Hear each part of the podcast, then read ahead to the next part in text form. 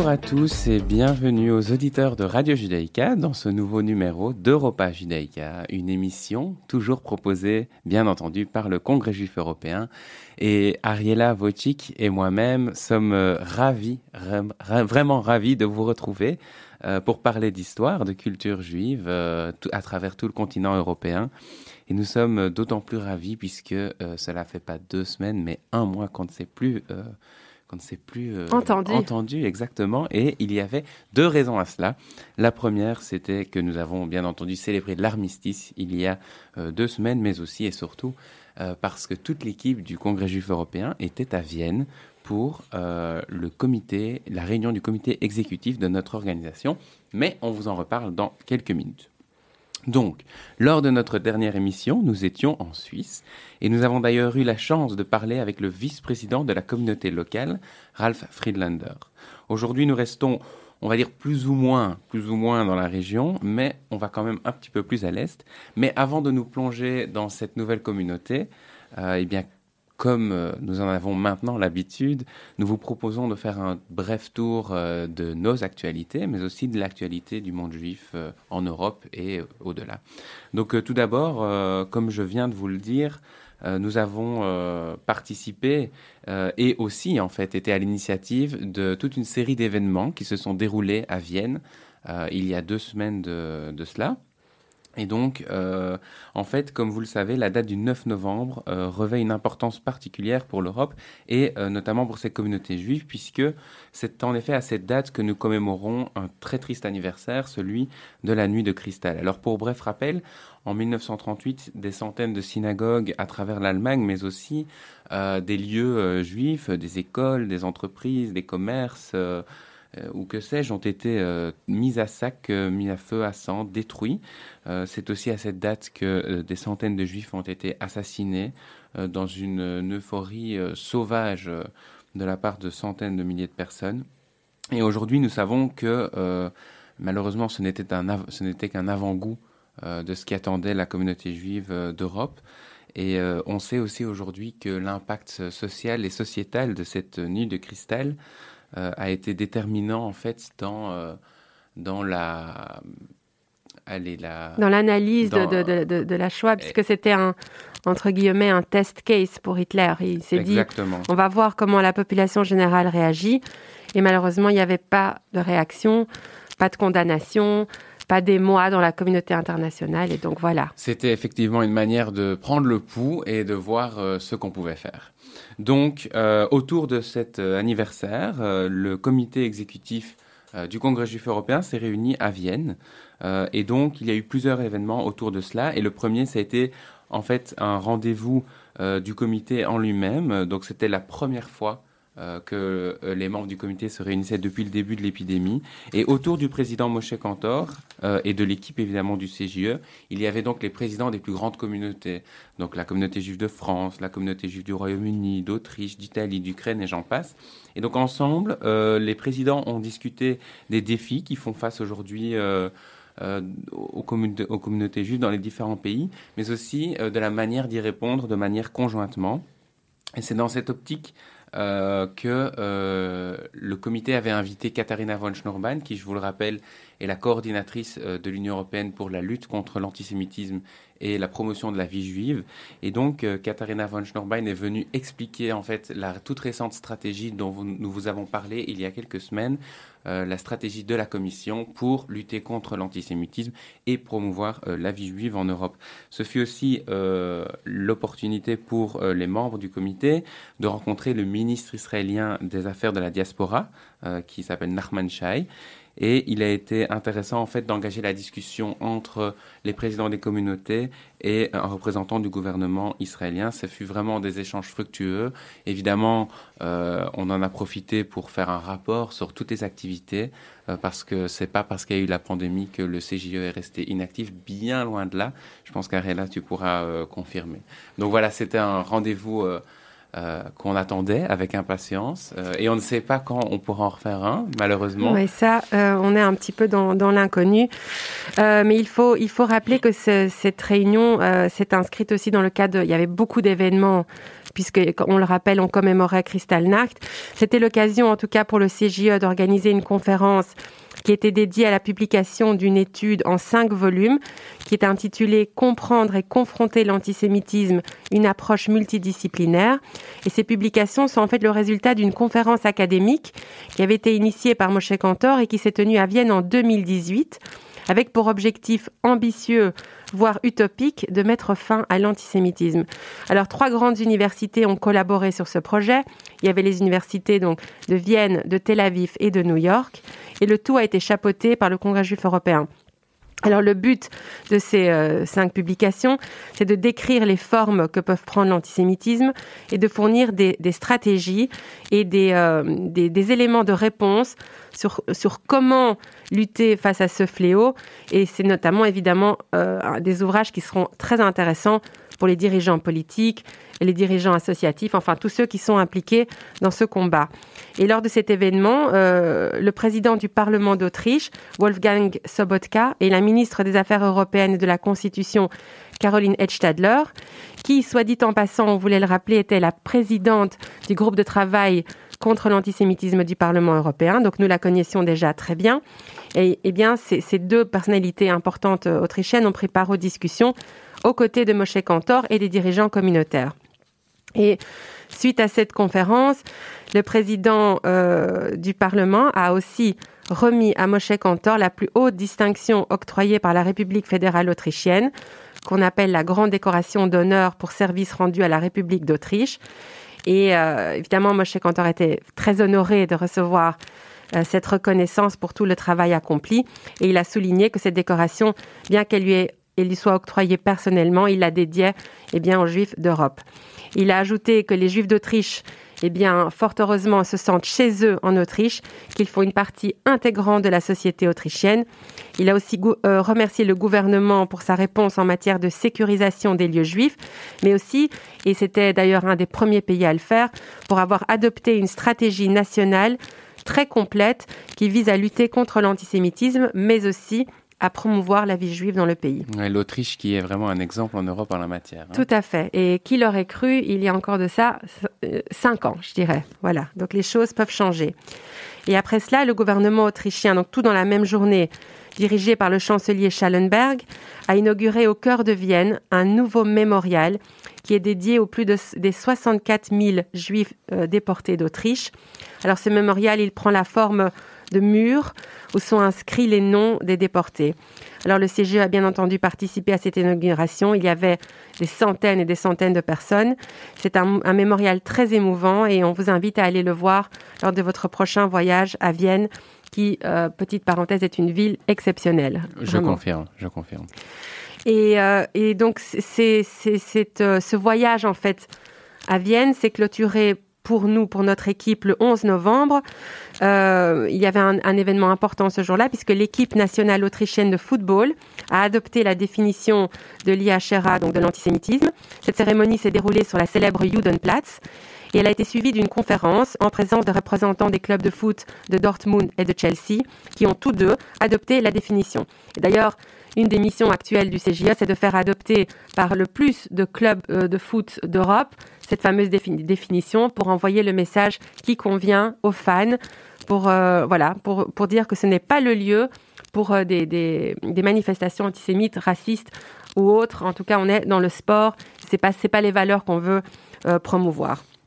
Donc cette conférence a été organisée par la communauté locale, donc la IKG, en collaboration avec l'envoyé spécial pour la lutte contre l'antisémitisme du Royaume-Uni, qui est très actif sur le sujet, Lord John Mann. Voilà, donc vous l'avez compris, c'était une semaine très riche, remplie d'émotions. On pourrait d'ailleurs vous en parler encore euh, davantage, mais ce n'est pas le sujet principal aujourd'hui. Et vous pouvez d'ailleurs retrouver sur notre site des articles, des photos et des vidéos sur tous ces événements. Voilà, vous retrouverez euh, d'ailleurs toutes les prises de parole euh, euh, en vidéo Donc, on vous invite vraiment à, aller voir. Dans le reste de l'actualité, j'aimerais quand même reparler d'un événement qui s'est déroulé en France. On vous en parlait il y a un mois. Bah, cette fois-ci, ça s'est passé, ça s'est même très bien passé, puisque la convention nationale du CRIF s'est déroulée le 14 novembre dernier, et il y a quand même eu, malgré malgré la situation sanitaire, beaucoup de gens qui ont été, puisqu'on on est au-dessus des 500 personnes dont euh, des invités euh, de marque, comme le Premier ministre français Jean Castex, la maire de Paris Anne Hidalgo ou encore le ministre de l'Intérieur Gérald Darmanin. Donc c'était vraiment euh, une convention extrêmement riche en débats et en idées. Et on vous invite vraiment à consulter les réseaux sociaux et le site web du CRIF, où vous aurez vraiment un compte-rendu détaillé de tout ce qui s'y est déroulé, et ça vaut vraiment la peine. Alors moi, je vous emmène en Roumanie parce que ce n'est pas très courant qu'on qu'on vous parle de ce, de ce, de ce grand pays finalement, euh, où une nouvelle loi rend obligatoire l'étude de la Shoah par les élèves du secondaire dans tout le pays. Donc voilà, ça paraît euh, incroyable. On se dit tiens, et c'était pas encore le cas? Bien non, c'était pas encore le cas, et c'est chose faite maintenant. Cette proposition avait été introduite par les représentants des minorités allemandes et juives, dont Silviu Wexler, le président de, de la communauté, qui est donc affilié au CGE dans le pays. Et en plus de l'étude de la Shoah, l'histoire du peuple juif est aussi mentionnée dans le texte de loi. Donc il y a toujours cet aspect plus positif aussi. Et le ministère de l'Éducation va coopérer, avec l'Institut Elie Wiesel pour développer cette nouvelle matière. Voilà, on voulait le souligner. Alors, outre-Manche au Royaume-Uni, euh, assez important pour que ce soit souligné, le gouvernement a déclaré son intention de classer le groupe Hamas en tant que groupe terroriste et non seulement plus sa branche armée. Donc, on parle bel et bien ici de l'entièreté euh, du mouvement, euh, y compris sa branche politique. Cela doit encore passer devant le Parlement, mais a priori, ce sera chose faite cette semaine. Euh, et pour information, la branche armée était déjà classée comme terroriste depuis 2001. En Italie, par contre, euh, un événement assez euh, assez horrifiant, dégoûtant. on vous avait déjà parlé de Liliana Segre, qui est une survivante de la Shoah, mais qui est aussi sénatrice à vie eh bien, cette semaine, un député d'extrême droite s'est adressé à elle, euh, non pas en mentionnant son nom ou son prénom, mais en mentionnant son matricule euh, de déporté, ce qui a bien entendu causé une indignation générale euh, en Italie et des excuses publiques ont été demandées et sont attendues. Comme quoi, il faut rester vigilant, hein, c'est terrible. Fait assez rare, et donc on voulait le mentionner parce que c'est une bonne nouvelle. Euh, il y a une nouvelle synagogue qui a été inaugurée dans la capitale slovène, à Ljubljana. Euh, et, d'ailleurs, le président du pays, Borut, Borut Pahor, a participé à l'inauguration. Il était d'ailleurs avec nous à Jérusalem en 2020 pour le Forum international sur l'Holocauste. Donc voilà, quand il y a une petite communauté qui ouvre une synagogue, c'est que les choses vont bien. Donc on est très heureux, on les félicite. Alors nous vous proposons à présent d'écouter un très très beau morceau de musique qui vous donnera certainement un indice sur le ou les communautés que nous allons explorer aujourd'hui. On écoute.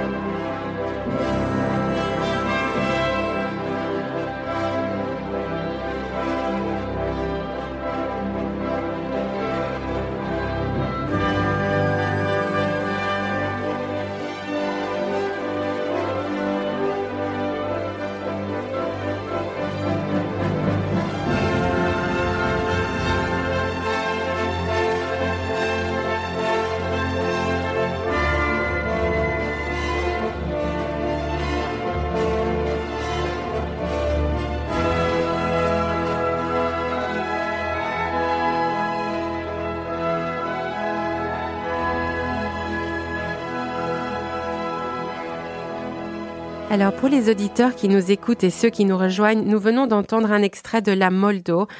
Euh, composé par le tchèque Bedřich Smetana. Bon, c'est une véritable merveille. D'ailleurs, je vois Ethan ici qui me dit dommage qu'on ne pouvait pas écouter tout le morceau, mais bon, effectivement, on n'avait pas le temps dans cette émission, mais on vous invite à l'écouter. C'est une splendeur. C'était un extrait ici qui était interprété par l'orchestre philharmonique de Berlin. Et si vous ne le saviez pas, maintenant ce n'est plus un secret. Il s'agit bel et bien de l'air qui a inspiré l'hymne national de l'État d'Israël, la Tikva. Alors vous l'aurez peut-être compris, nous allons explorer non pas une, mais deux communautés aujourd'hui. Nous partons en Slovaquie et en République tchèque. Il nous semble évidemment important d'aborder ces communautés lors d'une seule émission bien parce que leurs histoires sont tellement euh, liées que voilà, ça ne paraissait pas logique de faire autrement. Et ces deux pays d'Europe centrale qui sont nichés entre la Pologne au nord, l'Allemagne et l'Autriche à l'ouest et la Hongrie au sud ont une histoire juive passionnante et qui pourtant est souvent méconnue. Donc voilà, on est là pour y remédier aujourd'hui. Voilà, tout à fait. C'est du moins ce qu'on va essayer de faire euh, en votre compagnie. Et euh, eh bien, euh, comme euh, j'aime le dire, commençons par le commencement. Euh, et comme en fait c'est le cas pour énormément de communautés juives en Europe, euh, c'est en fait grâce aux Romains que les Juifs arrivent dans la région, puisque des marchands juifs seraient arrivés avec les légions romaines en Bohème et Moravie afin de leur assurer toutes sortes d'approvisionnements. Donc même si cette hypothèse est vraiment plus que plausible, ça reste une hypothèse, et pour les preuves écrites, la présence juive dans la région, elle remonte euh, au Xe siècle. Donc, à partir du Xe siècle, il y a vraiment des preuves euh, écrites, même si les Juifs étaient là bien avant. Donc, bien plus tard, d'ailleurs, euh, lorsque la Slovaquie faisait partie de la Grande Hongrie, puisqu'on va beaucoup parler dans cette émission de l'Autriche-Hongrie, en fait, c'est vraiment une histoire qui dépend des souverains, on en parlera aussi. les Juifs slovaques étaient communément appelés les Juifs des Hautes Terres, donc ça prouve qu'il y avait quand même une forte communauté juive. Quoi qu'il en soit, euh, l'histoire juive dans cette région, elle est millénaire. Et d'ailleurs, au début euh, du second millénaire, donc on est aux alentours du Xe siècle, à l'époque médiévale, les, Juifs vivaient sous une protection relative euh, de la part des rois tchèques. Cela a bien évidemment été motivé par nombre d'intérêts qu'on avait évoqués dans d'autres émissions, par exemple que les Juifs étaient, devaient s'occuper de l'usure et tout ça. Donc, il y avait des intérêts toujours est-il que cela euh, permis une coexistence pacifique qui a malheureusement pris fin euh, à l'époque des croisades et qui s'est euh, poursuivie par toute une série de pogroms dont le plus important a eu lieu à Prague en 1389 et on n'est pas très loin de la peste hein, à ce moment-là. Donc on en avait aussi parlé lors des précédentes émissions.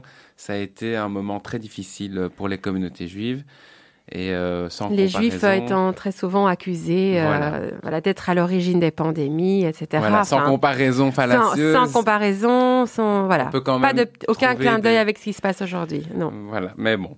Donc au cours des siècles suivants, les juifs ont connu des périodes fastes, certes, mais aussi, vous pouvez l'imaginer, des périodes de troubles. Donc comme souvent dans l'histoire, ils ont été totalement à la merci des souverains qui les gouvernaient et des guerres incessantes qui ont déchiré en fait l'Europe et qui ont fait évoluer les frontières, ce qui a en fait fait changer leur destin.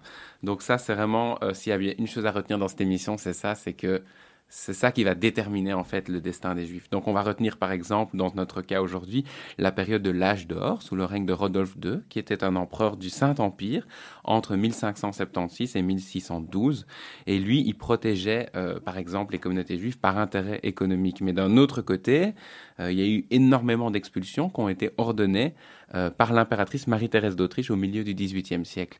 Donc c'est vraiment, ça dépend vraiment du souverain. Oui, et puis euh, cet âge d'or n'était pas très long, Ethan, hein, quand tu regardes euh, les années. Enfin bon, en tout cas, cela n'empêche pas le développement de la vie juive euh, donc dans la région. Par exemple, Bratislava, qui est la capitale slovaque aujourd'hui, est devenue le centre de l'orthodoxie juive hongroise sous la direction du célèbre rabbin Moshe Schreiber, également connu sous le nom de Khatam Sofer. Je prononce bien Ethan. Tout à fait. Et il est, plus connu sous le nom de Khatam Sofer. Exactement. Et lui, il était rabbin à Bratislava de 1806 à sa mort. Et c'est d'ailleurs lui qui a fondé l'influente yeshiva de Bratislava et qui a mené la lutte des traditionalistes contre le judaïsme réformé qui avait beaucoup d'adeptes dans la République tchèque actuelle. Voilà, donc on vous disait que c'était fort lié, hein, voilà. des deux pays. Exactement. Et les réformes imposées par l'empereur Joseph II, qui est donc lui le fils de cette euh, Marie-Thérèse d'Autriche, d'Autriche, n'est-ce pas? Et le frère de Marie-Antoinette. Exact. À la fin du XVIIIe siècle, ont toutefois marqué le début d'une nouvelle ère de liberté religieuse pour la communauté qui a été consacrée par une nouvelle constitution en 1848. Alors qu'est-ce que ça a eu comme euh, implication? Eh bien, les juifs sont devenus des citoyens égaux, ils ont pu s'intégrer dans toutes les sphères du domaine public et ils ont joué un rôle important dans la vie commerciale, culturelle et scientifique de l'Empire austro-hongrois. Alors là, évidemment, ça a permis à de nombreux juifs qui sont devenus célèbres de prendre racine dans cet environnement qui était propice. Et on va citer, pour ne citer que, mais il y en a beaucoup d'autres, Franz Kafka, Sigmund Freud et Gustav Mahler. Et même Albert Einstein a passé, euh, lui, ses années les plus productives à enseigner à Prague. Mais j'aimerais bien qu'on s'arrête, en fait, Ariella, sur euh, un de ces destins particuliers qui nous a fort marqué lorsqu'on a préparé cette émission. C'est celui de Franz Kafka. Est-ce que tu peux nous en dire plus? Bah, Avec grand plaisir. C'est quand même un écrivain qui, a, qui, qui, qui est devenu mondialement connu, donc ça vaut la peine un peu de s'arrêter sur son histoire. Donc Franz Kafka, il est né en 1883 à oui, dans le quartier juif de la ville de Prague, qui était alors la capitale de la province de Bohême, qui faisait partie de l'Empire austro-hongrois. Donc c'est pour ça que certains disent Kafka, en fait, il était autrichien, il est mort tchèque, enfin bon, voilà, il y a un peu des discussions sur, sur ça. Son nom de famille, Kafka, il veut dire euh, chouka, donc oiseau noir en tchèque, et il est le fils de Hermann Kafka et de Julie Kafka, née Lowy, qui elle était issue d'une famille aisée aussi euh, de, la région. Alors il avait deux frères, euh, Georg et Heinrich qui sont morts en bas âge et il avait trois sœurs plus jeunes, Elie, Vali et Ottilie, qui ont été déportées malheureusement au ghetto de Lodz euh, en Pologne. Et on dit que Elie et Vali ont été probablement assassinés à Chelmno au cours de l'automne 42 et sa, sa sœur Ottilie, elle est morte à Auschwitz en septembre 43. Donc ça a certainement profondément marqué euh, la vie de Kafka. Alors il a effectivement une enfance assez solitaire et comme on a pu le deviner avec son prénom et ceux de ses frères et sœurs, eh bien la langue maternelle de Kafka c'était l'allemand et c'était euh, aussi sa culture. Il faut savoir qu'à l'époque 10% de la population de Prague était euh, germanophone. Alors il avait une relation très difficile avec son père et j'en parle parce que ça a été vraiment c'était significatif pour le reste de sa vie. Ça a déterminé euh, sa, carrière et, sa vie euh, sentimentale. On va le comprendre un peu plus loin. Il se disait toujours beaucoup plus proche de la famille de sa maman, pas tellement de sa maman, mais de la famille maternelle qui était réputée intellectuelle et spirituelle, alors que du côté de son papa, c'était plutôt des commerçants. Alors, pour parler de son éducation juive, eh bien, elle se limitait à la célébration de sa bar mitzvah et il allait quatre fois par an à la synagogue. Donc, c'était pas euh, un juif très pratiquant. Alors, dès son plus jeune âge, il s'intéresse à la littérature et aussi aux idées socialistes. Donc voilà, euh, il a obtenu son baccalauréat en 1901 et il commence ses études à l'université Charles de Prague. D'abord, il a commencé à étudier la chimie, mais très vite, il a changé, il a étudié le droit finalement. Et c'est aussi en 1901 que Kafka fait la connaissance du poète juif Max Brod, qui sera son ami le plus proche et le plus influent et qui va publier, on le verra plus tard, la plus grande partie de son œuvre après sa mort. Alors, comme je l'ai dit, Kafka, euh, au niveau sentimental, c'était compliqué. Il avait des relations vraiment euh, complexes avec les femmes. Il avait du mal à s'attacher.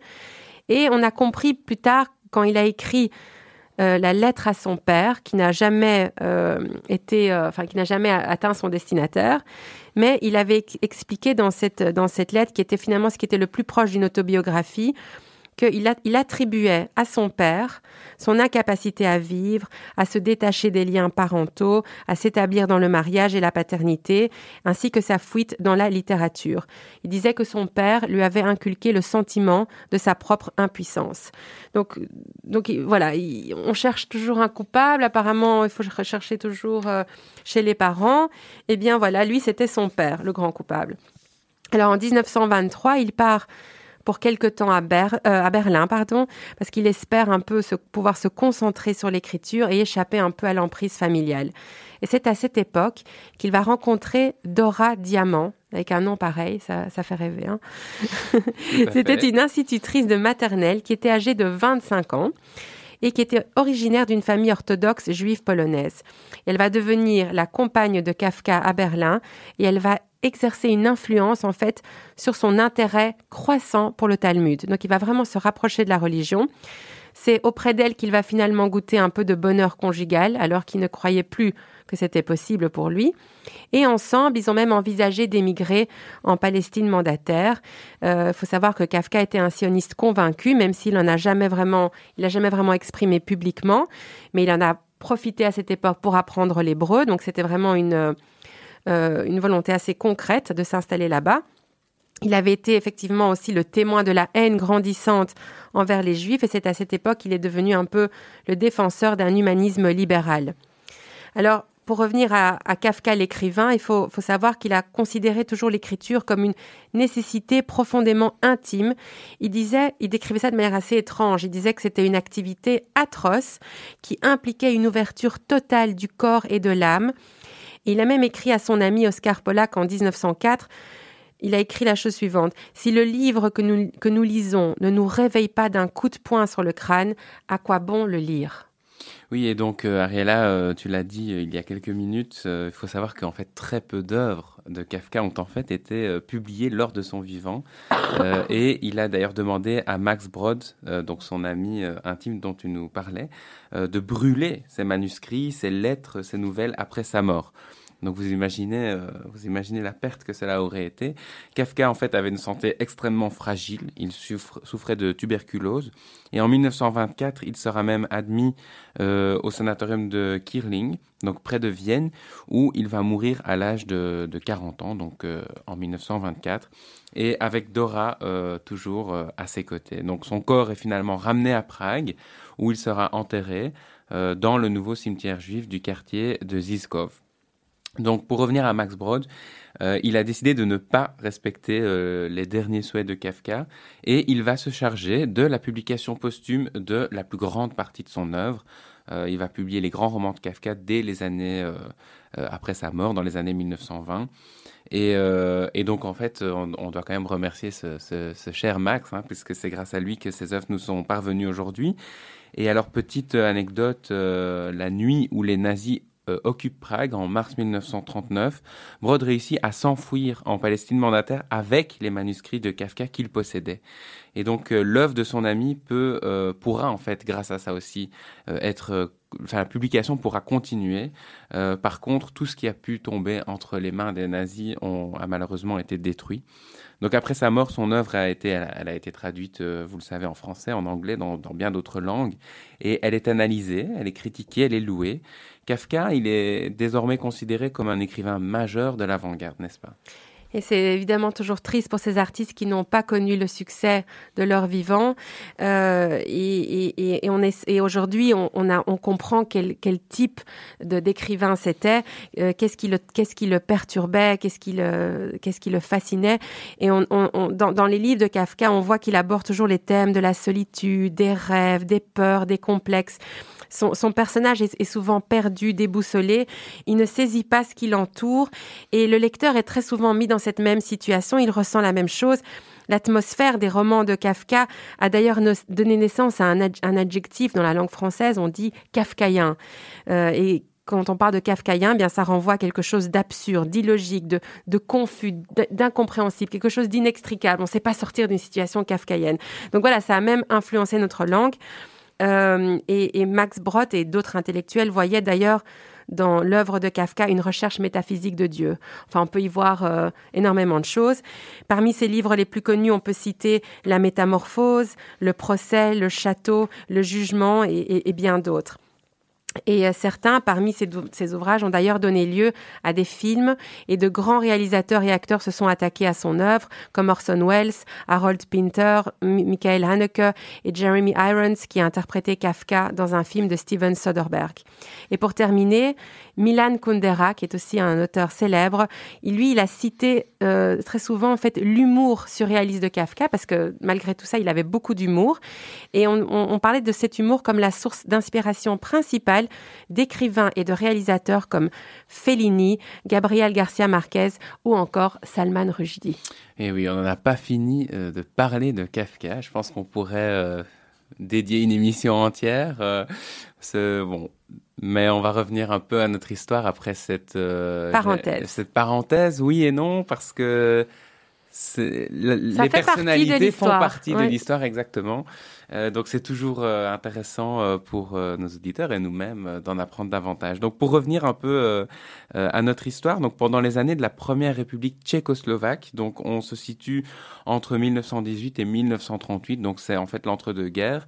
les Juifs de Tchécoslovaquie, donc, ont bénéficié d'une liberté et d'une égalité et d'une sécurité sans précédent. Donc, c'était vraiment enfin, c'était sans précédent, comme, comme on vient de le dire. Et donc en 1930, la population juive de Tchécoslovaquie, elle compte environ 350 000 personnes, dont environ 120 000 résident en Bohème et Moravie, ce qui correspond aujourd'hui à la République tchèque. 120 000 euh, en Slovaquie et le reste à l'est, euh, l'est qui a une frontière en fait avec l'Ukraine. Et donc 350 000, c'est quand même un chiffre assez impressionnant. Et pour vous donner un ordre d'idée, 350 000, c'est euh, la taille de la communauté juive aujourd'hui en Grande-Bretagne, qui est une des plus grandes, la deuxième plus grande en Europe. Donc voilà, ça vous donne un ordre d'idée. Mais après 1933, euh, la composition de la communauté va évoluer puisque euh, déjà elle va s'enrichir de 50 000 âmes, euh, donc 50 000 personnes qui viennent en fait d'Allemagne en raison bah, de l'arrivée au, pouvoir d'Adolf Hitler. Il, il, pense en fait suivre, fuir l'Allemagne nazie puisque la Tchécoslovaquie semble alors être le seul îlot de liberté et de démocratie en Europe centrale. Donc on a quand même près d'un demi-million de juifs. Mais euh, voilà, les choses euh, basculent en mars 1939, puisque la République slovaque proclame d'abord son indépendance sous euh, la protection de l'Allemagne nazie, et un code juif similaire aux lois de Nuremberg a été proclamé dès septembre 1941. Alors le gouvernement pro-nazi a accepté de déporter ces juifs dans le cadre de la solution finale nazie, et donc environ 105 000 juifs slovaques, soit 77% de la population juive d'avant-guerre euh, va périr en fait euh, pendant la Shoah. Et après la guerre, le nombre de juifs en Slovaquie a été estimé à ce, petit nombre en fait de 25 000 qui aujourd'hui nous semble grand, euh, mais quand on compare avec l'avant-guerre, c'est pas grand-chose. Et la plupart d'entre eux vont décider d'émigrer. Alors pour les juifs de la République tchèque, la Shoah, bah, ça a été aussi un désastre absolu. Hein. Elle a commencé par l'expulsion de la population juive des régions dites des Sudètes, euh, après le pacte de Munich en 1938, et elle s'est terminée euh, par le démantèlement du camp de concentration de Térésine, qui est euh, mieux connu ici en Belgique sous le nom de Theresienstadt, à l'automne 1945, après une épidémie de typhus. Donc, juste pour rappeler, le camp de la mort de Theresienstadt, c'est pas un camp comme les autres. Hein. C'est c'est avant tout un outil de propagande du régime nazi. Euh, parce que, et Ariela, tu, vas pouvoir nous en parler plus en détail, mais en quelques mots, euh, avant d'autoriser une visite de la Croix-Rouge euh, et pour faire pièce aux rumeurs, les nazis prennent en, effet le soin de donner une image qu'on va dire acceptable du camp. Donc, on va repeindre les façades, on va redécorer un café, euh, on va installer des faux magasins qui seront bien achalandés, et tout ça pour donner l'impression d'un confort relatif. Euh, et euh, on a du mal à y croire, mais ces membres de la Croix-Rouge ne vont y voir que du feu. Euh, Et pour rappel, Ethan, je voulais juste faire cette petite parenthèse. Pourquoi la Croix-Rouge est venue là soudainement? C'est qu'il y a eu à un moment 500 juifs du Danemark qui n'ont pas réussi à s'enfuir euh, par la Suède et qui, qui ont été déportés à Theresienstadt. Et là, le gouvernement danois s'est inquiété du sort de ces 500 personnes, contrairement aux autres gouvernements qui, euh, voilà, eux, n'en avaient rien à faire de savoir qu'est-ce qu'advenait des juifs qui sont partis. Et ils ont envoyé une mission de la Croix-Rouge pour aller voir sur place, tiens, comment, comment vivent nos concitoyens là-bas. Voilà, et donc en fait, la Croix-Rouge était composée de, Danois, euh, enfin c'était des, envoyés du Danemark. Euh, on avait parlé d'ailleurs de la communauté juive du Danemark qui a, été sauvée. Hein. Donc c'est une des seules communautés qui, a, qui a en grande partie été sauvée. Et donc euh, voilà, la machine de propagande nazie euh, fait son œuvre. Euh, les invités de la Croix-Rouge, vous imaginez jusqu'où ça va, vont même assister à la représentation d'un opéra pour enfants qui s'appelle Brundibar. et en fait, en réalité, pour minimiser l'apparence de la surpopulation, puisque le camp pouvait accueillir environ 7000 personnes, il y avait environ 50 000 personnes. Donc que vont faire les nazis pour cacher cette surpopulation? Eh bien, ils vont tout simplement déporter un grand nombre des occupants euh, du camp à Auschwitz. Et ils vont... Euh, enfin, ça va être tel succès de propagande qu'ils vont même aller jusqu'à tourner un film euh, qu'ils vont intituler Le Führer offre une ville aux Juifs. Et après le tournage de ce film, bien entendu, la plupart des acteurs, des membres de l'équipe, y compris le réalisateur, seront tous déportés à Auschwitz. Donc ce film n'a jamais été diffusé, mais euh, les nazis vont prendre le soin de le découper en morceaux et de le destiner à la propagande.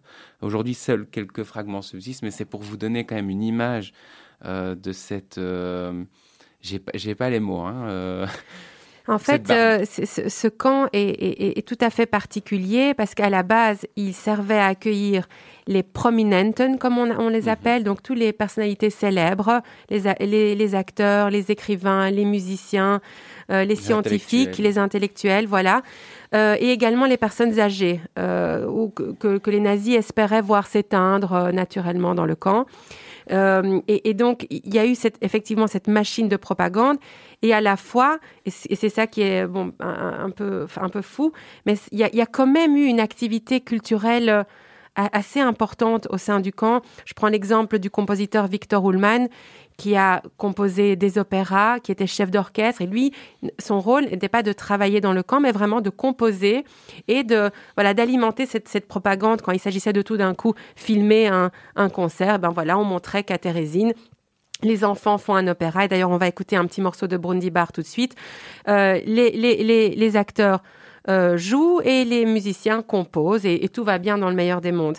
Alors qu'en réalité, on sait très bien que la plupart euh, ont été exterminés à Auschwitz. C'était juste un, c'était à la base un camp de transit, euh, voilà, qu'on a transformé pour les besoins parce que les nazis se disaient tiens, ces personnes célèbres, on va peut-être se demander où elles sont aujourd'hui. Il n'a jamais été question de les sauver. Voilà, exactement. et, et aussi pour rappel, les enfants avaient même le droit à une certaine éducation au sein du camp. Ils ont publié un journal clandestin qu'on appelle Vedem, dont on a, dont on a retrouvé énormément. En fait, c'était des journaux qui ont été cachés, donc on les a retrouvés. Il y avait des poèmes qui avaient été écrits, des histoires, des dessins magnifiques. Et je voulais euh, juste rappeler la mémoire d'un très jeune euh, dessinateur qui s'appelle Peter Gins, qui est mort à l'âge de 14 ans. Il a été déporté de Theresienstadt euh, à Auschwitz. Il est mort à 14 ans. Et ce garçon avait, a dessiné un dessin qui est devenu un symbole de la Shoah où il montrait la Terre vue de la Lune. Et pourquoi je parle de ce dessin C'est très émouvant parce que des années plus tard, le, premier astronaute israélien Ilan Ramon, qui est parti euh, donc dans une expédition dans l'espace avec euh, la navette spatiale Columbia, dont malheureusement on connaît l'issue euh, tragique, eh bien, il a pris avec lui ce dessin pour euh, parce que lui-même avait perdu sa famille euh, dans, dans, les camps pour montrer voilà ça c'est notre victoire c'est notre euh, c'est notre renaissance. On a maintenant l'État d'Israël et on, on, on, est même dans l'espace. Voilà donc ça je voulais faire un, une petite voilà rendre hommage à tant à, à, Peter Gins qu'à Ilan Ramon. Peter Gins qui représente toute cette génération d'enfants euh, dont le, qui, ont, qui, ont, été décimés dans la Shoah et aussi parmi eux il y avait beaucoup de talents, euh, voilà, qui est parti avec. Donc maintenant, je voulais juste qu'on écoute un petit extrait de Brundi Bar. Il faut savoir que euh, c'est un, un, opéra qui a donc été joué par les enfants de Theresienstadt, chanté par les enfants qui sont tous morts à Auschwitz malheureusement euh, et on voulait leur rendre hommage euh, voilà en écoutant en fait le petit morceau de fin.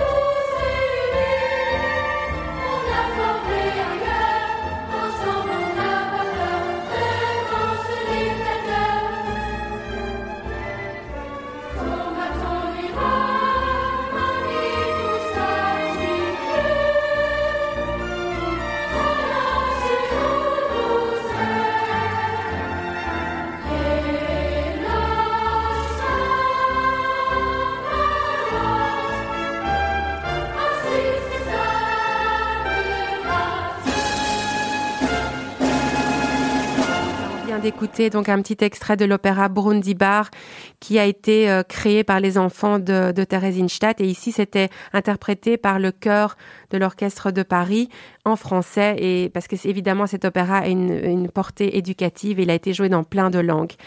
Euh, voilà, alors ce que je voulais juste vous, vous, vous dire sur, euh, sur Theresienstadt et, et Thérésine aujourd'hui, qu'on appelle Thérésine aujourd'hui, euh, eh bien c'est un camp qui, qui mérite d'être connu. Euh, et c'est bien pour ça qu'en 2015, le Congrès juif européen a organisé à Prague et à Thérésine son, quatrième forum international sur l'Holocauste, parce que justement, on voulait euh, mettre un peu l'accent sur ce camp qui était, qui était peut-être encore méconnu du grand public.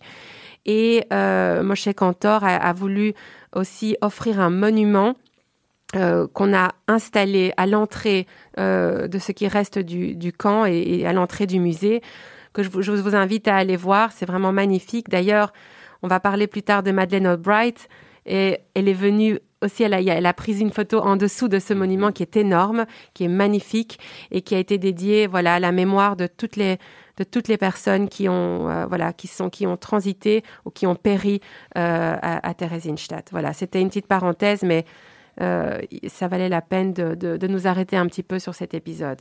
Voilà, voilà ce qui nous mène fort heureusement après la guerre. Euh, donc, euh, la, première chose, c'est de la constatation. Donc, à partir de 48, euh, il reste peu de juifs en fait dans la région comparativement à, l'avant-guerre. Donc, on a environ 30 000 juifs euh, dans ce qui est aujourd'hui la République tchèque. Euh, et ils doivent faire face à de nouveaux défis puisque euh, les communistes qui ont pris le pouvoir en Tchécoslovaquie mettent en place des politiques clairement antisémites. En 1968, on a le printemps de Prague et l'invasion soviétique qui va finalement poussé de nombreux juifs à quitter le pays. Euh, et c'est finalement la révolution de velours en novembre 89 qui ramène la liberté euh, dans la société tchèque euh, et désormais en fait sa très petite communauté juive puisque la plupart sont partis. Et c'est d'ailleurs dans l'un de ses premiers discours en tant que président, à l'occasion du Nouvel An 1990, que Václav Havel a abordé plusieurs questions qui préoccupaient au plus haut point la communauté juive, dont la restitution des biens confisqués par les communistes et le rétablissement de leurs liens diplomatiques avec Israël. Euh, il faut savoir que le président Havel sera considéré comme l'un des défenseurs les plus actifs du processus de restitution et il a fait en sorte que les questions juives soient portées à l'attention du public. Il a gagné la sympathie et le large soutien de la population euh, à ces questions. Et en 92, au terme de longues négociations, la Tchécoslovaquie va se scinder en deux États indépendants, la République tchèque et la Slovaquie comme on les connaît aujourd'hui. Donc chacun de ces pays possède un héritage juif de taille et qu'il qu convient évidemment d'explorer. Mais avant cela, euh, je vous propose de réchauffer un petit peu l'atmosphère avec un morceau de musique klezmer, parce qu'on adore ça, euh, d'un groupe tchèque qu'on appelle le rabbin volant. Hey, two, three,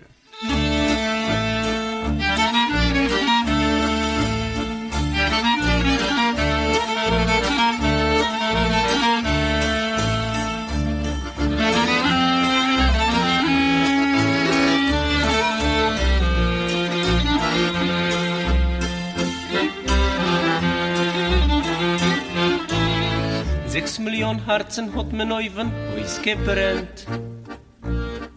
Wir vergessen unser Liegen liebste und geben sich aufs Neid die Hand. Lass mir tanzen mit die Feuer im Eufenstädtelsmark. Lass mir Freilach sehen. Bei mir bist du schön.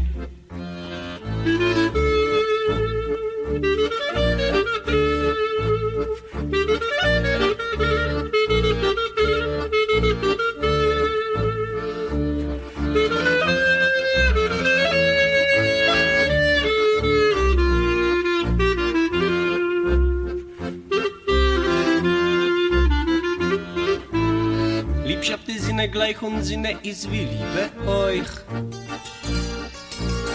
Wir fahren zu Kassen, der Schmeizer kriegst die Beit schwebt euch. Trocks du war heute zusammen die Kischupetze von hava im Menü und Miriam Schi. Heint willen sie argen mich.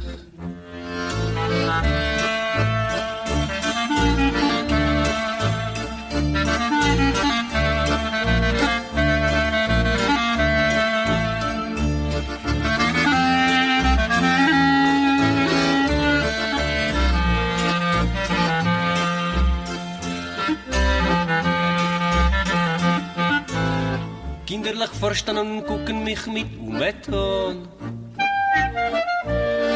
Dritte oikis doiv sterna puste loch mir umgeton. Und schicker dort sie gasche Mepscher mit süßem Brandfenstrop. Und jetzt schläft sich heus. Sie macht's gegen Sinnen bloß.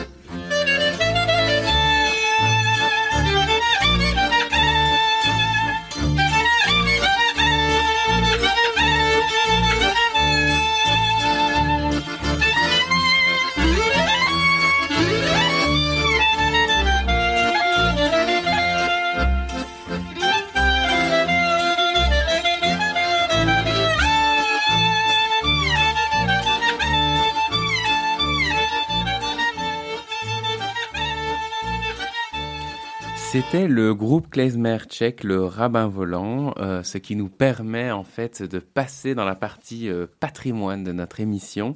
Et on va commencer euh, par la République tchèque, puisqu'on vous l'a dit, il y a un héritage juif qui est vraiment hyper riche. Euh, il y a de nombreux sites euh, d'intérêt juif, dont euh, la synagogue Vieille Nouvelle, qui en fait a été construite en vers 1270, donc elle est plutôt vieille que nouvelle, mais c'est un style architectural gothique et c'est actuellement la plus vieille synagogue en activité d'Europe. Euh, vraiment très beau bâtiment. Euh, le quartier juif en fait de Prague a été entièrement rénové ces dernières années. C'est vraiment un trésor d'art et d'architecture et euh, il y a vraiment énormément de sites juifs qui sont les uns à côté des autres. Il contient par exemple son propre hôtel de ville. pour ceux qui ont vu l'affiche de cette émission, c'est d'ailleurs une photo de cet hôtel de ville qui aujourd'hui est l'endroit où se situe la communauté, enfin les institutions communautaires. Donc euh, voilà, les lettres, euh, les chiffres de l'horloge sont remplacés par des lettres hébraïques. C'est vraiment un, endroit unique. Et toujours dans ce quartier, euh, les noms de, près de, oh là, les noms de près de 80 000 juifs tchèques qui ont été tués pendant la Shoah ont été en fait peints sur les murs du sanctuaire de la synagogue Pinkas, qui elle est vieille de 500 ans.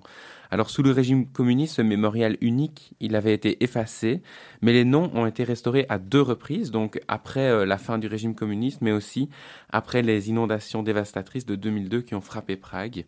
Et c'est vraiment un lieu particulièrement émouvant euh, qui est euh, donc dans ce quartier et qui jouxte le cimetière juif. et je vous conseille vraiment, si vous allez à Prague, c'est vraiment il faut aller là, c'est vraiment très très émouvant. Et dans ce cimetière, on retrouve d'ailleurs euh, la sépulture du grand rabbin Yehuda Louben Belzalel, euh, le célèbre Mahalal Mi Prague, l'un des plus grands Maharal. Maharal, pardon, oui, euh, l'un des plus grands érudits de l'histoire juive. il apparaît notamment dans la légende du Golem. Donc voilà. outre outre la ville de Prague, il y a énormément de lieux juifs dans tout le pays. Euh, il existe encore neuf communautés actives. Euh, au total, il y a environ 3000 euh, juifs en République tchèque aujourd'hui. Donc c'est vraiment un nombre qui, c'est vrai, semble un peu ridicule comparé au, nombre d'avant-guerre. Cela dit, ce nombre est resté pratiquement constant depuis la révolution de velours. donc les juifs de République tchèque restent en République tchèque. certains redécouvrent, certains tchèques redécouvrent des racines juives et retournent vers le judaïsme. Et c'est aussi un pays, et une fois n'est pas coutume, euh, on est content de le dire, où l'antisémitisme reste relativement limité, malgré euh, des rapports euh, assez récents qui font état d'augmentation, notamment en ligne. Donc, voilà, ça c'est pour donner une image un peu générale de l'état de la communauté aujourd'hui. La communauté qui est représentée par la Fédération des communautés juives de République tchèque, qui, je l'ai dit, est installée dans cet hôtel de ville euh, juif de vieux de 400 ans. Donc c'est l'organisation communautaire nationale, c'est l'affilié du CGE dans le pays et elle sert en fait euh, d'organisation qui vraiment rassemble non seulement les communautés mais aussi toutes les institutions telles que Bnebrit, l'Union des étudiants, etc. etc. Donc, et d'ailleurs, Ethan, son président, il faut, ça, je trouve que ça vaut la peine de le mentionner, euh, Peter Papousek, il est, il est très jeune. Il est très jeune. Et, et, ça, ça, donne une, une, communauté très dynamique. Euh, et... Il était d'ailleurs à Vienne avec nous il y a deux semaines. Et on le salue. Et on le salue s'il nous écoute. Nous n'en doutons pas. Donc voilà, c'est une communauté qui est dynamique, on l'a dit, qui investit euh, pour la restauration euh, du patrimoine juif et euh, on pourrait en parler encore énormément. mais voilà, la meilleure façon, dès que c'est possible, enfin c'est possible, mais je ne sais pas pour combien de temps, mais il faut y aller, il faut visiter Et vraiment, vous ne serez pas déçus. Alors moi, je vous emmène en Slovaquie, donc euh, le pays voisin, où on estime à 4000 le nombre de juifs euh, actuellement. La majorité des juifs slovaques vivent à Bratislava, la capitale, mais il y a aussi des, petites communautés dans d'autres villes. Alors, euh, comme en République tchèque, eh bien, il y a des sites d'intérêt juif en Slovaquie, évidemment de nombreuses synagogues, des cimetières, et l'un des sites les plus remarquables, c'est un mémorial souterrain à Bratislava qui est le lieu où reposent 18 rabbins renommés, parmi eux le fameux Khatam Sofer qui avait vécu au 19e, siècle dont nous avons parlé il y a quelques instants. Alors Bratislava, qui est alors connu sous son nom allemand de Pressburg, était devenu, comme on l'avait dit, l'un des principaux centres intellectuels du judaïsme orthodoxe austro-hongrois et des enfants venaient de tout l'empire pour étudier dans sa grande yeshiva. Alors il existe aussi un musée de la culture juive à Bratislava qui est affilié au musée national slovaque.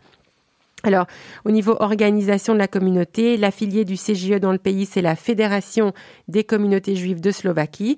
C'est une, organisation aussi fêtière qui va chapeauter toutes les communautés et organisations en Slovaquie. Son président, c'est Richard Duda. Euh, et les activités éducatives et culturelles dans la fédération sont évidemment variées et elles répondent aux besoins de cette petite communauté, mais néanmoins euh, très dynamique et active. Oui, et petite communauté qui a été mise en lumière assez récemment avec une visite euh, du pape, euh, qui s'est d'ailleurs euh, pas excusé, mais qui a d'ailleurs parlé de la Shoah comme l'une des plus grandes tragédies de l'histoire de l'humanité.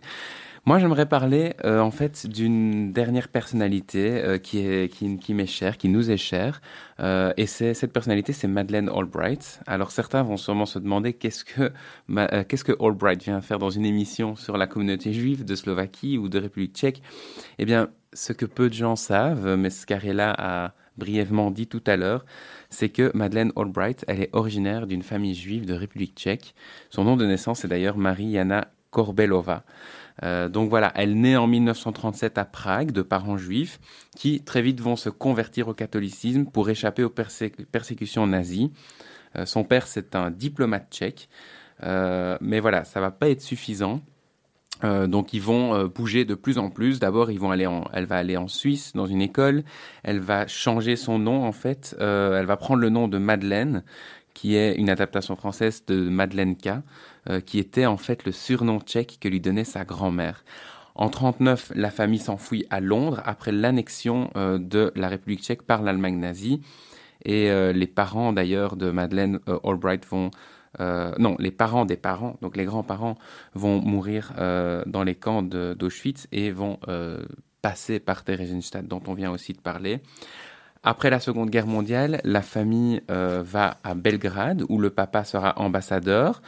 très vite, cela dit, ils émigrent aux États-Unis après la prise de pouvoir des communistes euh, à Prague.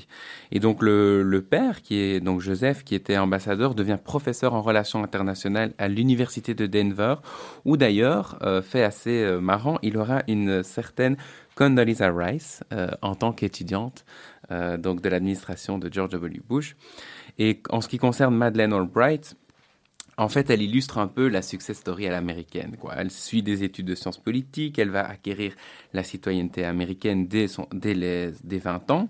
Euh, elle poursuit des études, elle obtient un doctorat euh, de, de grandes universités, parce qu'on parle quand même ici de l'université de Columbia.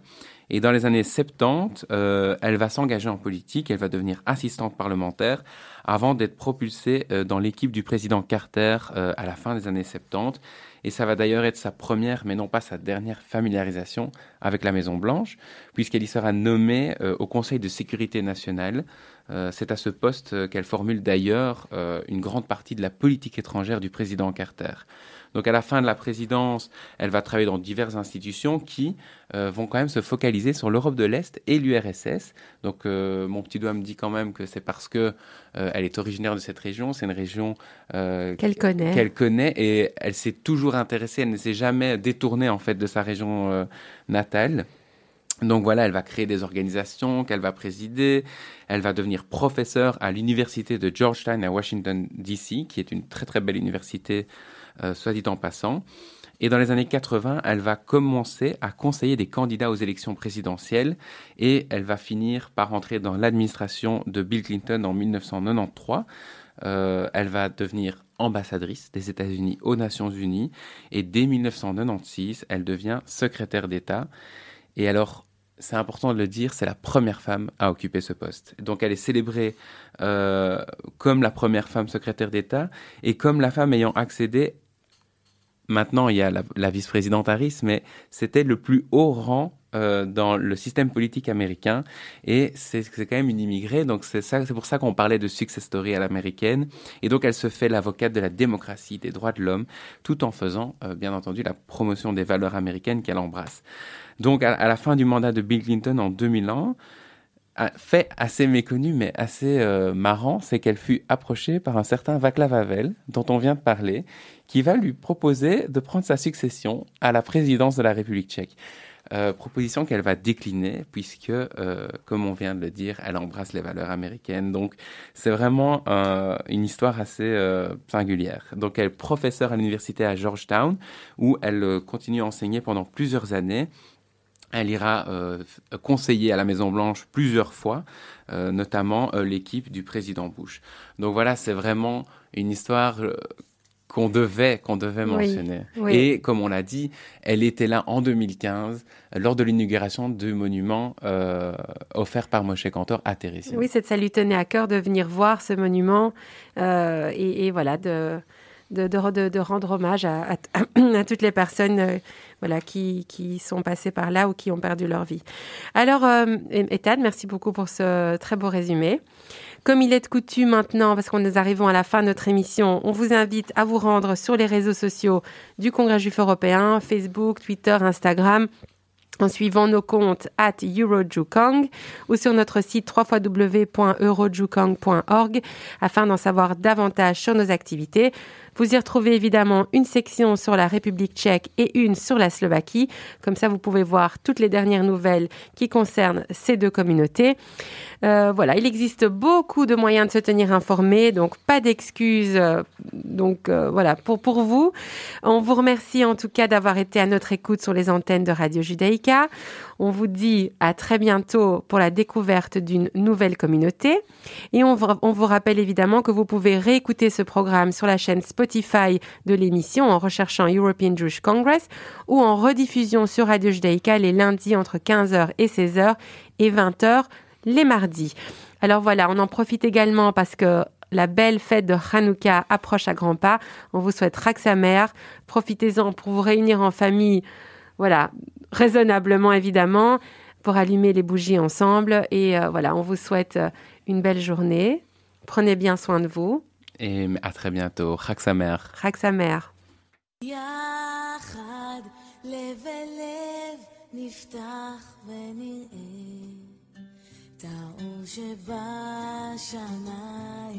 יחד לב אל לב נפתח בתקווה איך שהלב נפתח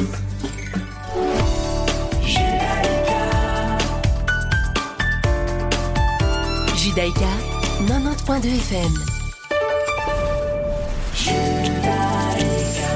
Retrouvez-nous sur radiojudaïka.be Les rediffusions de Radio Judaïka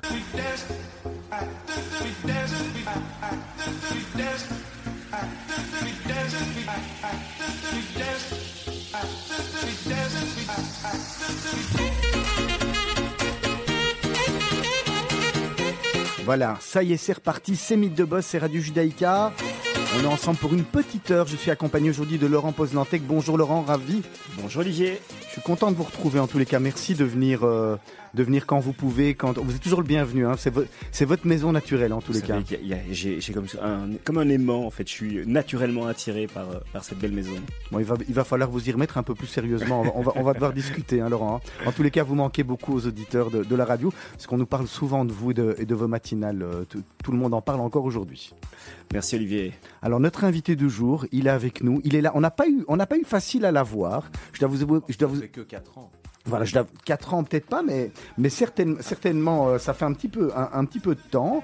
Euh, il s'appelle Olivier Goldberg. Bonjour Olivier. Bonjour Olivier. Merci d'avoir accepté l'invitation de Radio Judaïka, l'invitation de Mythe de Boss.